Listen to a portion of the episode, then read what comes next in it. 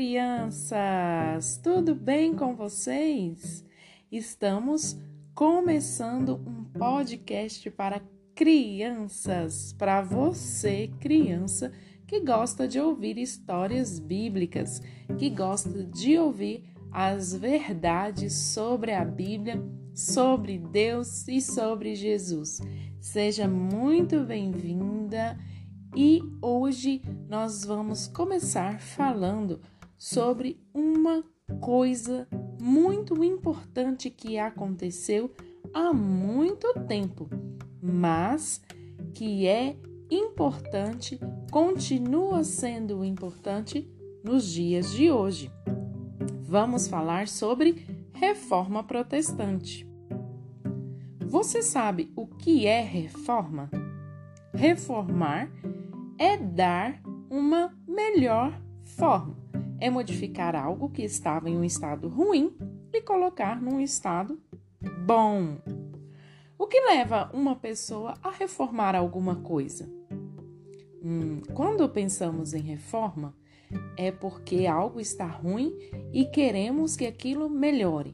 Um exemplo: quando reformamos nossa casa, quando nossos papais decidem reformar, é porque algo na casa está ruim, não está como queremos. A pintura pode estar velha e desgastada, talvez trocar o piso, colocar uma piscina, hum, isso é reforma.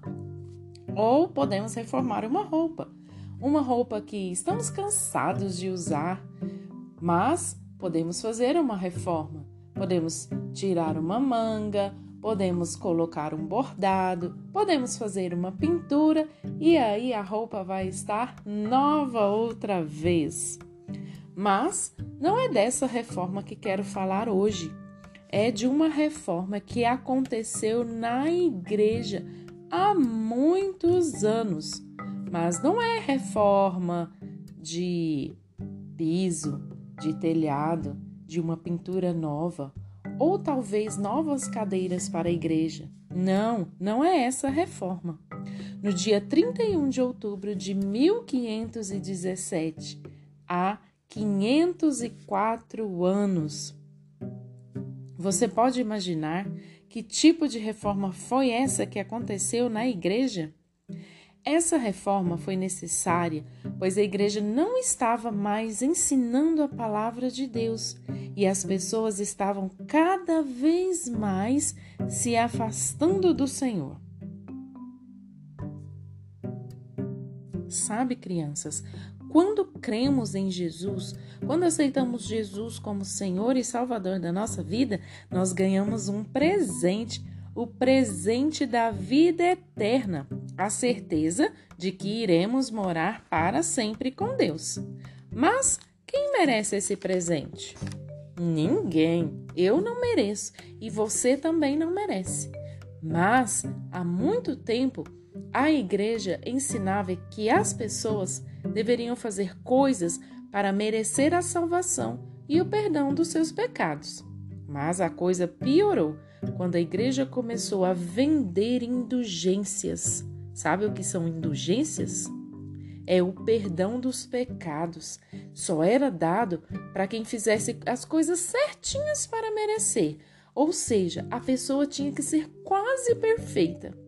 Ou para quem pudesse comprar.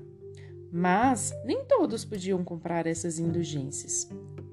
Mas existia um monge, Martinho Lutero, morava na Alemanha e queria muito agradar a Deus, mas ele sempre se sentia culpado, com medo, e isso lhe causava muito sofrimento. Ele pedia perdão a Deus a toda hora e nunca se sentia perdoado.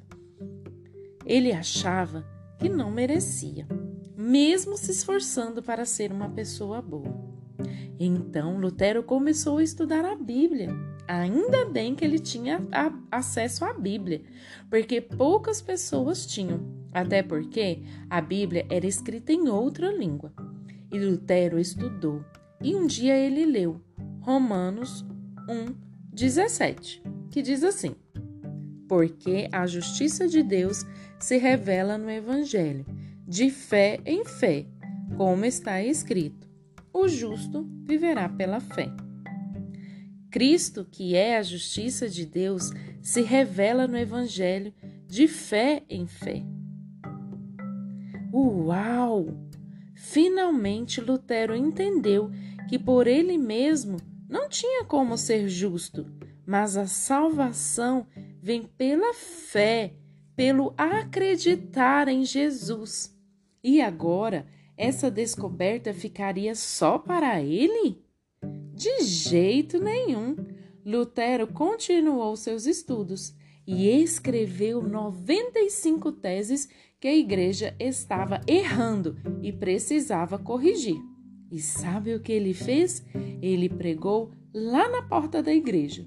Naquela época, era costume as pessoas pregarem na porta da igreja algo que gostariam que todos soubessem como um mural, como um quadro de recados ou de avisos. E essa data tão importante celebra 504 anos. No começo, parece que o povo não se importou muito. Mas, poucos anos depois, as pessoas começaram a seguir as ideias de Lutero. Isso não agradou a liderança da igreja e Lutero foi perseguido e corria perigo de morte. Eles pediram para que Lutero negasse o que tinha escrito e ensinado. Hum, e agora, crianças, o que será que vai acontecer?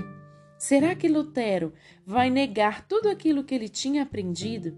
Será que ele vai mandar retirar da porta da igreja as 95 teses que ele colocou que eram verdadeiras sobre a Bíblia e sobre a palavra de Deus?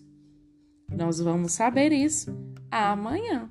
Então eu te espero para a gente aprender um pouquinho mais sobre essa reforma protestante. Tchau, tchau!